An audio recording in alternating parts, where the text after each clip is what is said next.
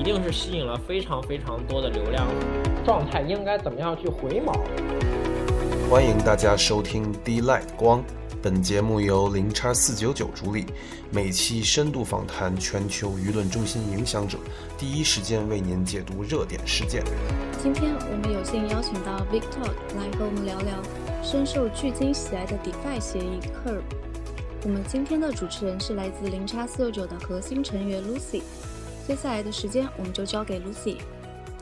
Hello，大家好，我是 Lucy。我是零叉四九的 Core Member，然后本期呢，我们也是有幸邀请到了 Victor 来和我们一起聊一聊 Curve 这个深受巨鲸们喜爱的一个 DeFi 协议。Victor，请问您能先给观众们简单介绍一下您自己吗？Hello，大家好，我是 Vic，然后我是 YouTube 频道 VicTalk 的主理人，然后也是 B 站上面 DeFi 慕课中文翻译组的发起人。那么我是一直在做整个中文区 crypto 最热、最前沿项目的一个投研，包括一些经济模型的深度分享，还有一些细分赛道的总结类的知识，我其实都有一直在产出。那么在 YouTube 上，我已经做了将近有四百多期的一个视频。那么在整个的 B 站上面，我也是从社区中招募了大概十几位小伙伴，翻译了嗯 DeFi 慕课和 Web 三慕课这两门非常资深的关于。Web 三以及 DeFi 领域的这个学术知识的一些专业课程，所以我们也是在上面做了流量端口，做了很多的一些这种事情。那么，其实我一直在聚焦在想要去找到最新的 Crypto 的项目，包括说一些能够带来下一波牛市的这些 Crypto 的赛道。所以这是我一直在做的，同时我也是一支基金 Assembly Partner 的合伙人，我们也是专注于投资一些非常优秀的一级项目，包括我们早期也投资了像 Oasis Labs 以及 Stepen 这样的现象级项目。好，大概就这样，谢谢。好的，谢谢 Vic。那我们就接下来就切入正题。然后我们今天想问的第一个问题，其实也是最近一个发生的一个比较大的事情。然后有一个巨鲸，它是在 Aave 上是借出 Curve 来进行一个砸盘。然后您觉得这个巨鲸它砸盘 Curve 的时机是怎么考虑的？因为它也是比较大手笔，不像是这种准备的很充分的一个行为。那它存在的一个外部市场环境，或者是 Curve 它本身自己的原因，您觉得这背后的一个原因是什么？这个时机它是怎么考虑的？呃，好的。关于这个问题，其实，在社区中目前并没有一个完全收敛的这么一个结论。就这个大户为什么在这个时间做砸盘这件事情，以及他为什么要干这个事儿。那么，其实目前阶段主要。就是公认的理由差不多有三点嘛。第一点就是这个大户想要做相关套利的一些事情，就是他提前开好了空单，然后在整个 AVE 上面借出 Curve 去做砸盘，然后后来又因为整个的一个拉升，他可能也有多单去进行这样的一个多空套利。但是具体的一个套利的一个金额，我们这边并没有办法从链上看到，因为它其实。将更多的这个砸盘是放到 OK 上进行的，所以目前从链上的数据显示，我们并没有看到这个大户能赚多少钱，而且它的整个的一个金额可以说是非常非常高的。那么我们觉得，如果你在链上搞出来这么多钱，你要再去中心化交易所开合约，然后想要通过合约去盈利特别多，本身觉得是有一点难度的。而且从以往的经验来看，这么大额的这么一个套利，其实就是在整个的链上，无论是在链上还是在就中心化交易所开合约，可能风险都是比较高的。但是我们依然是觉得这个大户的一个核心可能还是要想要去做套利，而且它一定是有相关盈利的，这个是第一点，也是可以说是逻辑比较自洽，也是可能性比较高的。那么关于第二点呢，有人说可能这个大户是想要收获，就是他想要去获得更多 CRV 代币，然后去质押变成 VCRV，从而对 Curve 整个平台在后续有一些相关的一种影响力。但是从目前的这个情况上面来看，这个可能性的概率是比较低的。因为你如果想要去通过收获，你完全可以通过一个低吸的方式，没有必要在短时间内去砸盘，而且整个后续又被整个的拉上来。它的一个五千万美金也是在 AAVE 里面去进行一个清算了的。所以虽然存在这种可能，但我个人可能会认为，通过砸盘 CRV 去收获这个。概率会是比较低，而且从整个的成本角度来看，这样做也是一个成本比较蠢的一个方式，成本也比较高。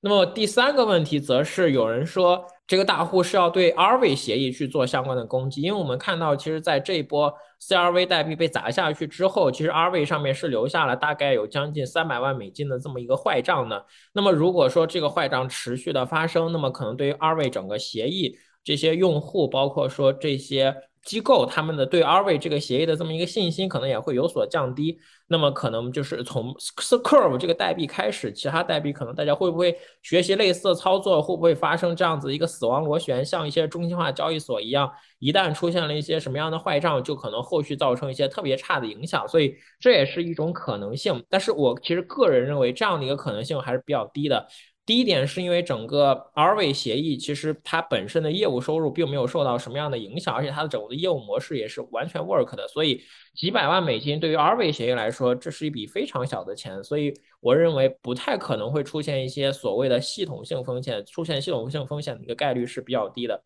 所以这大概就是我觉得总结的这三点原因，也是目前社区里大家共识度比较强的三点。对，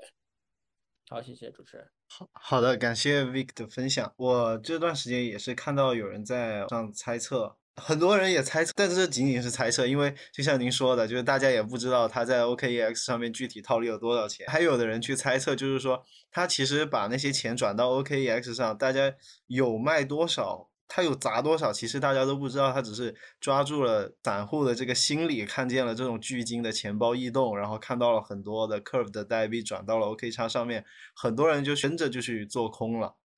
但是他实际上就是提前开好了空单，他并没有砸太多，然后在底下又去埋伏。其实他砸了还是蛮多的。哦，是吗？对我我是之前看到网上有人也是这么猜测。Curve 还有一个最近比较在焦点中心的一个话题，就是 Curve 它本身是一个加密行业基本上是最大的一个 DeFi 协议，它为什么要去推出一个自己的稳定币，就 CRVUSD？然后这个稳定币它会和 Curve 的业务有哪些协同？呃，明白。我们可以顺着第一个问题来讲啊，就是虽然在社区中目前并没有对于整个 CRV 这个大户去砸盘 CRV 有什么样的。收敛的结论，但毫无疑问的，社区的所有的关注度都被吸引到 Curve 这个社区里来了，大家都在看 Curve 要发生什么样的事情。那么 Curve 正好是利用了这个契机，推出了自己的这么一个稳定币，那么一定是吸引了非常非常多的流量和让大家都非常聚焦的。那么我觉得这是一个非常好的关键点嘛，或者是因为他们流量最大的时候，他们去推出来，这也相当于是做了一波广告效应，无论这个广告的出发点是什么样子的。对，所以我感觉是这个样子。然后对于整个这个客户本身，他们为什么要推出稳定币？其实客户推出稳定币是很，就有这个想法和念头是很早的时候了，大概是在去年的八九月份，Curve 就有在一次官推上说他们要推出自己的稳定币。然后我们看到他发的稳定币的这个这个白皮书，其实也是十月九号就已经写好了的，所以他们已经布局还是蛮久了的，并不是说随便选了一个时间然后就公布的。对，感觉还是比较 long term 的来做的。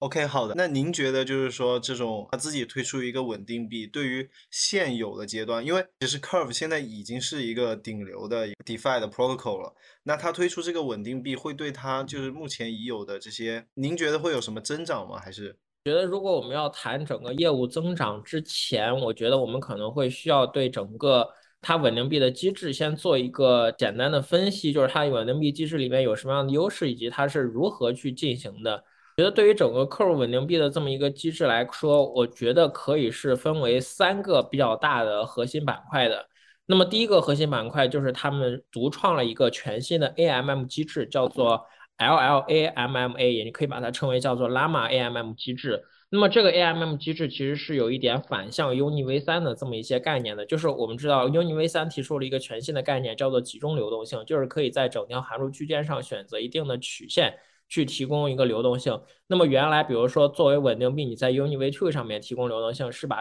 钱平铺在整个函数曲线上的。但是呢，这样子就会导致整个资本利用效率非常低，因为根据数据显示，基本上百分之九十八的这个稳定币的交易都会发生在零点九九七到一点零零三这个区间。那么 UniV3 有了这个区间流动性之后，你就可以把钱就聚焦在零点九九七到一点零零三这个区间，从而提升资本的利用效率。那么我们看到 Uni V 三就是整个推出差不多一年半，整个的一个市场占有率和整个的交易的 trade volume 也都是非常高的，所以这是一种非常好的一个模式创新。那么同样的，Curve 的这套 Llama AMM 也是学习了整个 Uni V 三中集中流动性的概念，它在这里就将整个的区间叫做一个 band，也可以把它翻译成一个袋子。那么这个袋子就相当于说是一个清算的价格点，那么这个袋子的一个价格和这个你里面抵押物的一个资产，其实也是通过。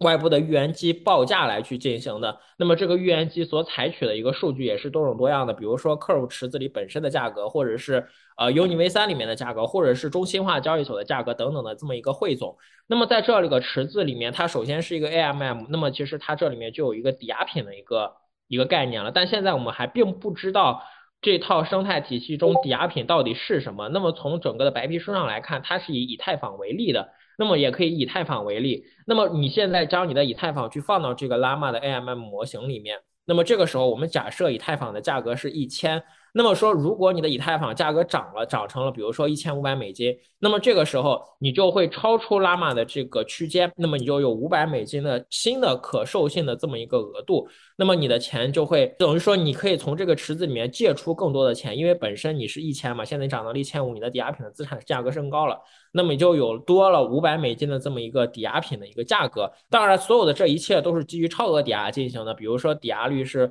百分之两百、百分之三百等等，就是一切都是基于超。超额抵押的，那么等到你的抵押品价格突然下降了，比如说从一千降到了五百，那么也会进行相关的一些清算。那么这个时候，你的抵押品的以太坊就会被还款变成这个 Curve USD 去进行一个整个的一个还款操作。所以这是一个反向的 Uni V 三，也是一个可以说是接近于无偿损失的这么一个概念。因为在 Uni V 三中，如果说你的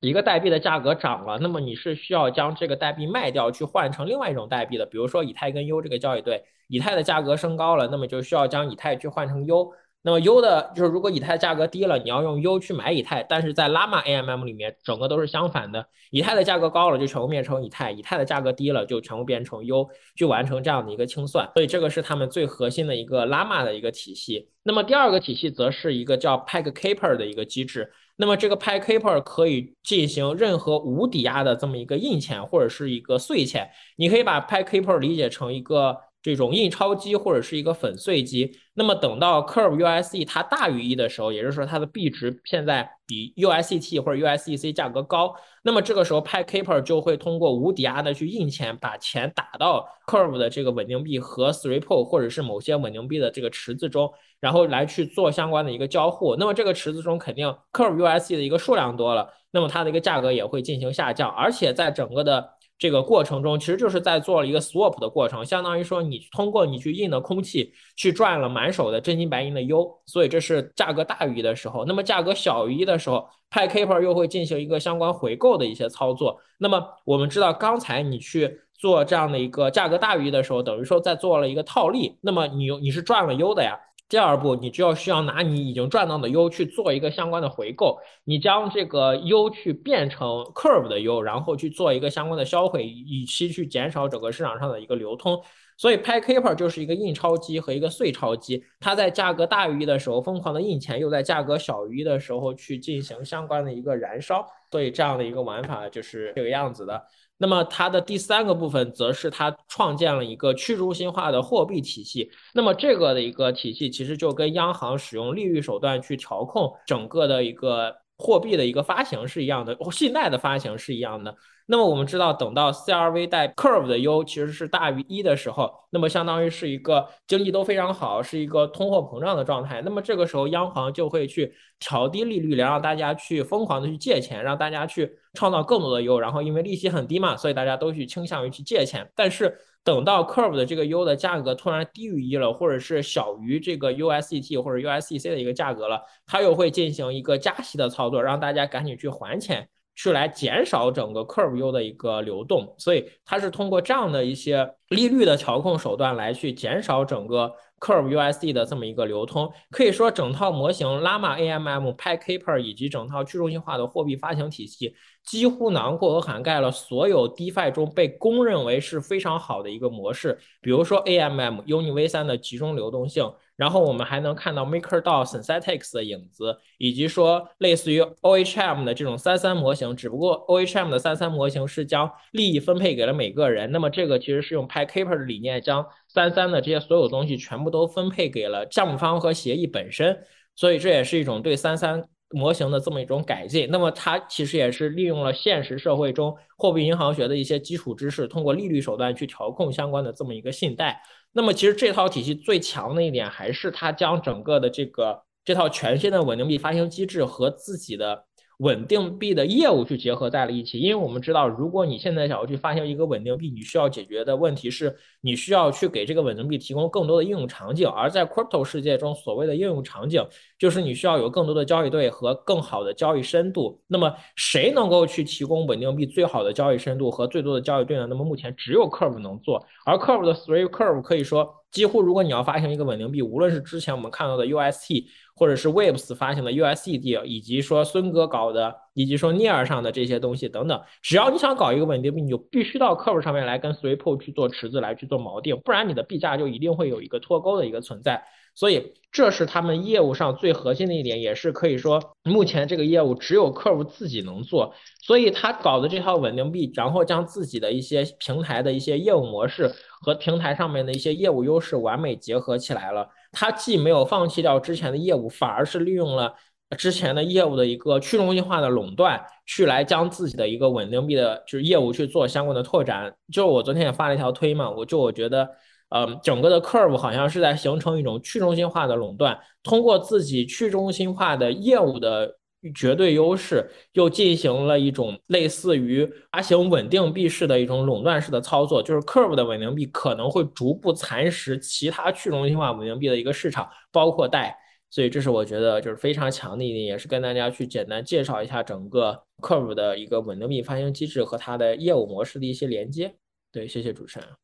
好的，感谢 Vic 的分享。然后刚才提到的第三点，就是一个像央行一样升息和降息的一个调控。那这个升息和降息是针对哪里的利息啊？哦，就是基于那个借贷嘛。就比如说借贷是肯定要还利息嘛，对吧？如果说这 curve CRV 大于一的时候，可能利息又比较低。我举例啊，比如说是百分之十。那么如果说它小于一了，可能这个利息就会变成百分之二十，对吧？这样子就可能让大家都不想借钱，反而想要去还钱，因为利息太高了。了解了，了解了。像您刚才也提到了，就是 Curve 的这个稳定币也是会逐步蚕食掉贷的这个份额。那他们其实都是属于一种超额抵押的一个方式。那您觉得它和贷的一些区别主要在哪里？我觉得这个区别其实还是蛮大的吧。贷其实只是一种超额抵押。对吧？但是我刚才给你分析了整个 Curve 的稳定币，除了有超额抵押之外，它还有一套全新的拉玛机制。那么其实对于 MakerDAO 以及 Aave Compound 的这种清算，其实就是一种排队枪毙的清算模式。但是在整个的 Curve 的这个 AMM 清算中，是一种类似于 UniV3 的清算，是一种分区间的清算，不会一下子就被枪毙掉，而是会随着价格的波动逐步的进行清算，或者是逐步的一个回来。这个就有点类似于提供流动性的无偿损失是一样的。那么就更不用说他做的拍 Kper 以及整个的货币政策，这些都是完全没有的东西。所以我觉得他是站在贷的肩膀上去做了一个创新嘛，就是科学的发展一直都是站在巨人的肩膀上。对，哦，所以那个 AMM 机制它可以让慢慢的去被清算，就是在这个 AMM 机制里面是有一个价格区间的，就跟 UNI V 三一样，你如果超出了这个区间。比如说以太坊从一千到了一千五，那么你可能就有能多五百个这个信贷的一个额度。那么如果它跌了的话，你就能进行相关的清算。当然说在 R 位跟 Compound 中，是一旦达到清算线就立刻去进行排位枪毙。只要你被这个清算掉了，你可能就没有多少资产了。但是在这个里面，你其实是一种类似于无偿损失的一个清算，就是无偿损失会发生，但不会让你的资产一下子全部变没有，除非你的价格跌得特别离谱。对。如果说他用这个机制的话，其实听起来有可能会没有 penalty，是不是？这个其实倒没有吧。好的，我不知道你怎么理解这个。因为其实它是，其实就是一个在一个池子里面去帮你慢慢的清算，可能它的 penalty 就是另一种形式的出现吧。目前关于这一点，其实还是有一些疑问的。就比如说。它既然是一个 AMM，那么就一定会有一个对手盘嘛？因为我们用户或者是想要借钱的人，一定是放抵押品的，比如说以太坊。那么你在池子中去跟以太坊由谁来去组交易对呢？我们目前认为的应该是用 U 来去组，又无论是 USDT、USDC 还是什么。因为如果你还是用 Curve 的 U 来去做这个抵押的话，那等于是做超发了。所以这个也是整个白皮书没有说明白的一点，就是对于整套 AMM 来说，谁来做对手盘？我了解。对，就是目前这套机制其实还是相当复杂的，我没有办法用一两句话跟大家简单的阐述清楚。以及如果一个完全没有任何之前呃对于 Uni V 三做过深度 research 的小伙伴，可能理解起来是很难的，因为这是完全是一个 Uni V 三的这种反向式的操作，而且还是结合上了我刚才说过的这种非常多公认的 DeFi 中好用的机制。对，是感谢。那好，那您觉得就是说，你这个稳定币市场的格局有背后真实资产抵押的，比如说现实资产抵押的，比如说 USDC 或者是 Tether，虽然虽然 Tether 它也没公布它的审计报告，然后还有算法的，比如说 USDD 啊，还有这些 DAI 啊这些。那您觉得就目前的这个稳定币市场格局，您能简单分析一下吗？以及您觉得 Curve 推出之后，它依靠着它自己本身有一个大的一个 DeFi 的 protocol，它会造成一些什么样的变化？呃，这个关于稳定币的市场格局，我们可以分为两大类吧。第一大类就是像你刚才提到的 USDT 跟 USDC 这一类的有现实美美元抵押品或者是一些现实抵押物的一些。冥币，那其实包括代现阶段也并不是完全由去中心化资产来做的，但我们看到 MakerDAO 提出了一个规划，想要将自己所有的抵押品全部都换成链上的资产，以去规避整个的链下监管和做真正的去中心化的稳定币。所以我觉得这是两种不同的方向。那么目前从 Curve 这方面，我们其实还很难去看出它到底想走这哪两条路。就是因为目前并没有给出这个 curve 到底是由谁来去做相关的抵押品的，所以这个我们并没有办法去做相关的一个判断。那么关于 curve 推出稳定币之后可能的变化，我刚才也有跟大家简单聊过，就是我会觉得 curve 的稳定币会逐步蚕食现在几乎所有的稳定币的一个市场份额，因为在 curve 上面，curve 团队是持有大量的 VCRV 的，而只要有了 VCRV，你就能够影响。每一个交易池子中的 CRV 代币的这么一个奖励，你首先如果要推出稳定币，你得先组一个池子嘛。然后如果你这个池子的这个挖矿奖励又特别高，一定能够去吸引更多的一个流动性的。所以我觉得稳定币嘛，你只要有交易深度，然后有交易场景，乃至于说我们之前看到 UST 想把代踢掉，然后拉上 Flex 做一个 Full Pool，其实也是在做整个的应用场景的拓展。那么 Curve 的这个稳定币，因为人家本身就是 Curve 的。团队来做的嘛，所以他甚至可以说这样代替掉用他们的自己的 U 和 USDT、USDC 来去做一个新的 Three Pool，那么这样子整个应用场景就一下子去拓展开了。所以对于稳定币的市场格局来说，一定是一个大大的打破的，而且可能会逐步蚕食掉现有的所有的稳定币，去做一个去中心化的垄断。这个还是非常恐怖的，就是一旦一个垄断是通过去中心化的方式来形成的，那这样的这个垄断可能真的很难打破。对。其实就像是 USDT，就目前在中心化交易所的那种交易的垄断一样。然后像您刚才也提到了，就是目前 white paper 里面描述的，就是 Curve 它举例是拿以太坊举例的。然后相比于代，它的储备资产有 USDC，甚至也有美国的国债。那 Curve 的稳定币，它这种更加的一个像你刚才说的，就是抗审查性可能会更好。那您觉得这会是一个它的关键性优势吗？觉得这个我们现在还没有办法去对是否抗审查性来去做一个判断，因为我们不知道它的抵押资产是什么。如果说抵押资产里面有 CRV，那很可能还是跟 Luna 一样的玩法。所以这个我觉得现在没有办法去做相关的一个评判嘛，或者是一个评价，就是我们只能说通过看它的这套机制，觉得这套机制的优势还是蛮大的。但是基于这套机制去聊抗审查以及说储备资产。是中心化的、去中心化的，会有什么样的影响？我觉得还是为时过早，对，因为没有太多的细节。然后像 Curve 啊，还有 Uniswap，他们两个都是很大的 DeFi 的 protocol。那 Curve 它推出稳定币，您觉得会对 Uniswap 会督促 Uniswap 去做一些什么事情吗？就比如说当时 SushiSwap 它就推出了 Sushi 的这个 token，然后后面 Uni 也是推出了就是自己的 Uni 的 token。那您觉得 Curve 推出这个？稳定币会对 Uniswap 形成一些什么样的压力？其实我觉得，如果站在单纯的业务层面来说，好像并不太会对 Uni V 三造成什么样的压力。因为自从 Uni V 三推出之后，其实很大一部分的这种稳定币的交易的业务，相较于 Uni V 二是有大幅度的提升的。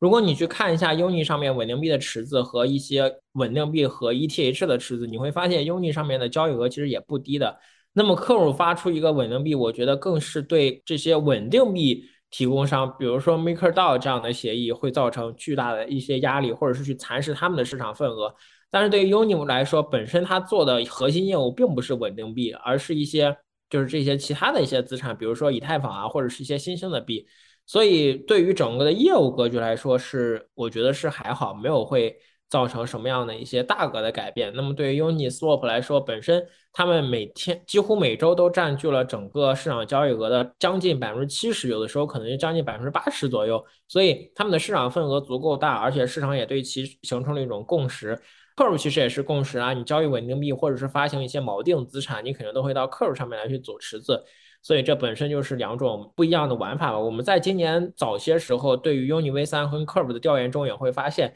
其实如果说在 Uni V 三的池子跟 Curve 的池子在同等的资金体量下，在某些时候 Uni V 三的这个交易体验和整个的一个滑点，甚至都要比 Curve 上面要更好的。所以。怎么说呢？我觉得 Uni V 三从业务方向跟 Curve 的一个函数曲线比，已经是几乎差不多了。技术上可能没有什么太大的一个难点，并不像 Uni V two 跟 Curve 差的那么多。那么最核心的还是这套就是流动性挖矿激励的这么一个机制。但这些都是之前的话语了。那么退出稳定币之后，我个人是觉得短期内对业务可能不会产生影响，长期我们还是要继续来看会不会改变整个 DeFi 的市场格局，乃至于说。Curve 之后，这个稳定币是不是有一些其他的一些操作和更多的玩法？这个我们可以后续再看。对，好的，其实像我了解到的，就包括观察到的，就是 Curve 在被这次大户砸盘中，就是 Curve 它有非常多的人去支持它，然后 Curve 它以前的 UI 也是老是被吐槽，但是 Curve 它仍然非常多的支持者。那您觉得就是 Curve 它为什么就会有？这样的一个用户基数，就是它的优势在于哪里呢？其实我在今年大概一月份的时候有发过几期视频来讲，整个 Curve 是 DeFi 的造血机器跟发动机，几乎你现在所有能看到的机枪池项目还活着的啊，都是在 Curve 上面来进行的。而且所有的这种稳定币或者是算稳，你只要想发，你必须到 Curve 上面来做。可以说，基本上整个 DeFi 市场不能说全部吧。最起码百分之八九十的生态都是跟客户有关，或者是被客户养活着的。所以一旦客户崩盘，其实对于 DeFi 世界来说就是一次彻底的洗牌。所以才会有人在昨天这样子护盘，就是不是为了什么价格，而是为了我们不希望 DeFi 被被 miss 掉，或者是被一个人攻击掉。对，好的。然后其实 Curve 它有自己的 Curve Finance，然后还有它整个生态，还有 CVX，还有很多的 Accelerate 那些加速器。帮你做就是贿赂那些的，它整个生态其实算是相当的丰满，然后也是挺复杂的。它包括它也有中文社区，就是面对那种新手小白的，可能会去做那些讲解。那您觉得就是在未来，如果 Curve 它这种很复杂的生态对于新用户可能并不是很友好，那它怎么去就是更好的壮大呢？会不会就是这个稳定币实际上就是对一种想在未来做一些增量市场，然后吸引更多的人来关注到这个生态？你是指那个 CRV 跟 VCRV、CVX 吗？还是包括它 Curve 它整个生态其实？像我之前了解到的，就是它非常多的这种 token 的种类，然后以及非常多的平台去做它的这些加速器，就是帮你一键去做那种收益的收割的。其实对于一个刚进 DeFi 的一些小白来说，其实并不是很友好的一一个生态，可能就是会花非常多的时间去学习。所以我就想想问您，您觉得就是？对于新手小白来讲，Curve 它目前来做稳定币，会不会是就是想吸引一下，就是一些增量的市场来了解它的生态，来花时间去聚焦到这里？我觉得增量市场就是难度很大吧。就首先，Curve 本身它的机制，你想要理解 CRV、VCRV、CVX、VLCVX 有什么样的关系，CVX、Convex 之于 Curve 有什么样的关系，就已经要花费大量的时间了。就是我相信，如果你不是一个 DeFi 的老炮，没有亲自在上面被割过、亏过钱，你是很难真正的去理解它们分别代表着什么意义的。那就更何况整个 Curve 的稳定币机制是汇聚了 Synthetics、Maker、到 Olympus，然后等等这些我们能够被公认和还有用于 Visa 等等这些机制和算法，就是不可能一个小白他入圈就能把整套东西玩明白的，他需要大量的基础知识。所以我觉得对于吸引新用户这一侧来，可能并不是一个特别好的一个。方式吧，那么吸引新用户一定还是简单的赛道，比如说 NFT、GameFi 这种。那么我觉得整个生态体系，因为它稳定币的出现可能会有一些变化，比如说我我相信 Curve 官方一定会拿大量的 VCRV 来为这个池子投票，所以这个池子早期的一个 APY 一定会是蛮高的，因为大家都想来去挖 CRV 嘛。那你想想，这个池子 CRV 高了，别的池子就会降低，所以肯定流动性一定会在早期大大聚集在这个池子里面。而且你能玩懂 Curve 的，而且在 Curve 上面去做交易的，基本上都是大户或者是一些机构用户。那么大户跟机构用户去认可的，并不是说这个稳定币是什么样子，而是认可的 Curve 这套机制。那么你的这套机制只要没有问题，比如说你是一间银行，你银行非常的靠谱，是国有背景或者怎么怎么样，你推出的任何理财产品，只要我觉得哎收益 OK。啊，我可以接受，那我就会买，所以这是一种基于去中心化信任的一种方式，所以也是我刚才一直跟大家提到的，这可能会是一种去中心化的垄断的开始。对，好的，感谢 Vic 的分享，他还有一个锁仓，然后对于那些新用户来说，他确实需要花很多的时间去去学习、去了解 Curve 这个平台上。想了解一下，因为之前也了了解过 Curve，就包括它这个 VCRV 的这些投票，然后什么贿赂机制啊这些，嗯，弄得很复杂。就是您能简单的介绍一下吗？介绍一下哪个方向呢？VCRV 啊，然后那些贿赂的机制，就是 Curve 的一个治理代币不是 CRV 代币吗？CRV 代币通过锁仓可以变成 VCRV，那么最高可以锁四年。那么它的一个系数分别是锁一年是零点二五，锁两年是零点五，然后锁一年就是一个，锁四年就是一个嘛。然后 VCRV 的作用就是你可以为呃进行相关的一些投票，就是你能看到整个的 Curve 上面有非常多的这个交易对，那么这些交易对都是有这个 CRV 的排放的，但是这些排放并不一样。那么如何去让？比如说，让 A 池子比 B 池子的一个 CRV 代币的排放高，就需要用 VCRV 来去做相关的这么一个投票。也就是说，如果你的交易队获得的 VCRV 更多，那么你就能在下一期中获得更多的一个 CRV 的排放，也就是你的收益会最更多。那么用户呢，为了去获得更多的 CRV 的这么一个池子的项目方，为了去获得更多的 CRV 代币的奖励，就会去给到 VCRV 的持有者，让他们去。将这个 VSRV 去投到他们的一个池子中去，所以这又是一个所谓贿选的一个概念，就是想要通过贿赂去获得更多的 VSRV 的一个选票。那么，其实我们看到在历史上最大的这个贿选的一个提供商呢，就是 UST 和 Luna 体系。对，那么整个客户上面的一个贿选的总金额也是将近了三亿美金，所以这是一个非常大的一个数值。虽然大部分都是由这些像 UST 之类的这种算文来去提供的，但啊，这最起码也是一个非常大几亿美金的一个盘子了。对，所以大概的一个是这样子的。对，是我之前也是了解到，光贿赂然后年化就非常非常的高，相当于那个收益给到的年化。能够当时冲那么高的原因。对，好的。然后就是关于 Curve，它和它推出这个稳定币，它有什么想要和我们分享的吗？就是对于 Curve 这个平台。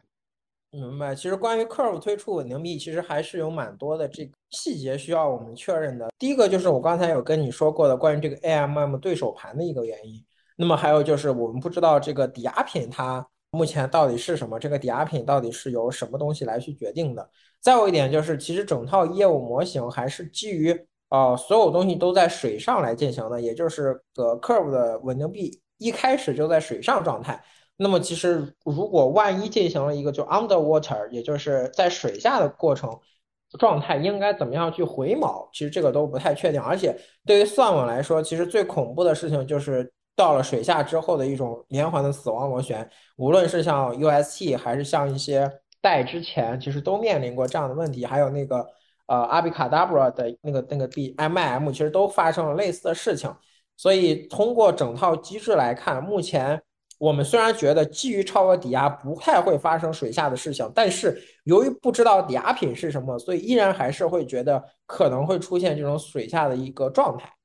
对，所以关于这些东西，我们还是得做一个深度的讨论，而且关于一些细节，比如说。这个派 Keeper 它印钱的速率、销毁钱的速率都是基于哪些因素和影响的？以及整个这个 AMM 算法中它的 K 值的影响到底是由谁来决定的？哪个价格的影响的一个因子参与更多？以及说在整个的函数曲线 P 零、PCD 和这个 PCU 之间，呃，谁在某个价格区间来决定整个的函数曲线的 K 值也不太确定。包括我说的这些利率，这个 rate 的速率应该怎么样去决定？谁来去成为最核心的决定因子？这些其实还都没有看出。对，但是整个 curve 的一个 founder 也是一个核物理学家嘛，也是一个博士，所以我觉得这这个人在研究核物理的时候，顺便去编程了一下 curve，然后白皮书里也有一些关于量子物理学和热力学的一些知识，所以确实也是很难的，真的是让我再感慨，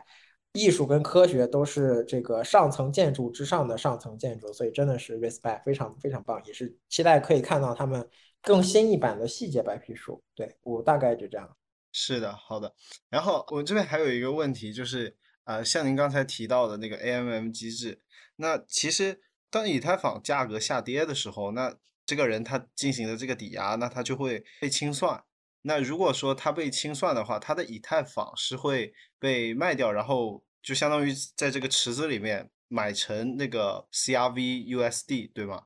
目前来看，并不一定是买成 CRV USD，我更倾向于是。是变成 U，因为如果你买成 CRV USD，那不等于增发了吗？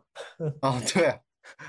对，所以这个也是我们不太确定的一点，对，就不知道这个 AMM 的对手盘是谁。我了解了，后面你提到的那个 Pack Paper 那个机制，就是它的价格，就是说如果跌的话，它就会它花以前从就是价格高的时候套利的那些 U，然后花来用来花。那如果说就是比如说阿伟这次他那个大户他做空这个 curve，他其实就是恶意做空。那如果说有人就是在恶意做空这个 CRVUSD 的话，那如果它一直往下跌，但是它原本在一以上的时候赚到的那些钱不够它去进行一个回购了，会出现什么样的情况？这个呃，请问白皮书上或者您知道有有怎么解释吗？哦，我觉得这是一个非常值得讨论的好问题。那么关于这个问题，其实就像我们刚才说的，在我们不知道抵押品是什么的前提下，我们很难去做判断。因为如果抵押品都是像 MakerDAO 一样的这种资产，比如说像以太啊这种，那我觉得是不太会出现会被恶意做空的情况的。因为你是基于超额抵押来做的嘛，对吧？只要你的抵押品的价格没有问题，那么你不会，即使会出现水下的状态，也不会崩的特别离谱，那可能都不会低于零点九八。就如果不低于零点九八，我觉得一切还是都 OK 的，可以接受的。对，嗯。但是如果你的抵押品里面有像 CRV 代币，就是类似于 Luna 的这种玩法，那可能就会比较危险，就会出现水下的状态。而如果出现水下的状态，像你说的 p p e r 里面的这个套利的钱又不够了，那肯定就会产生系统性风险了，就是出现坏账了嘛，等于对吧？对。或者是你的一直就是在水下了，你一直在水下就会影响大家的信息，但是就都不想去借钱了，反而会。对吧？就出问题了嘛？那可能就会出现套利的一些存在，所以我觉得这个问题是否会出现，还是要看抵押品是谁。如果抵押品都没有问题，那么这套机制我觉得大概率也是可以 work。但是如果抵押品里，对吧，不太安全，如果说抵押品突然变成了 CRV，那这个模型可能就比较危险了。毕竟 Luna 的前车之鉴是就在半年前嘛，对。对，它就到时候就可能会产生一个连环的一个效应。对，确实。是，然后今天的问题差不多就结束了。然后非常感谢，也非常荣幸能邀请到 Vic 来参与这一次关于 Curve 这个开协议的一个讨论。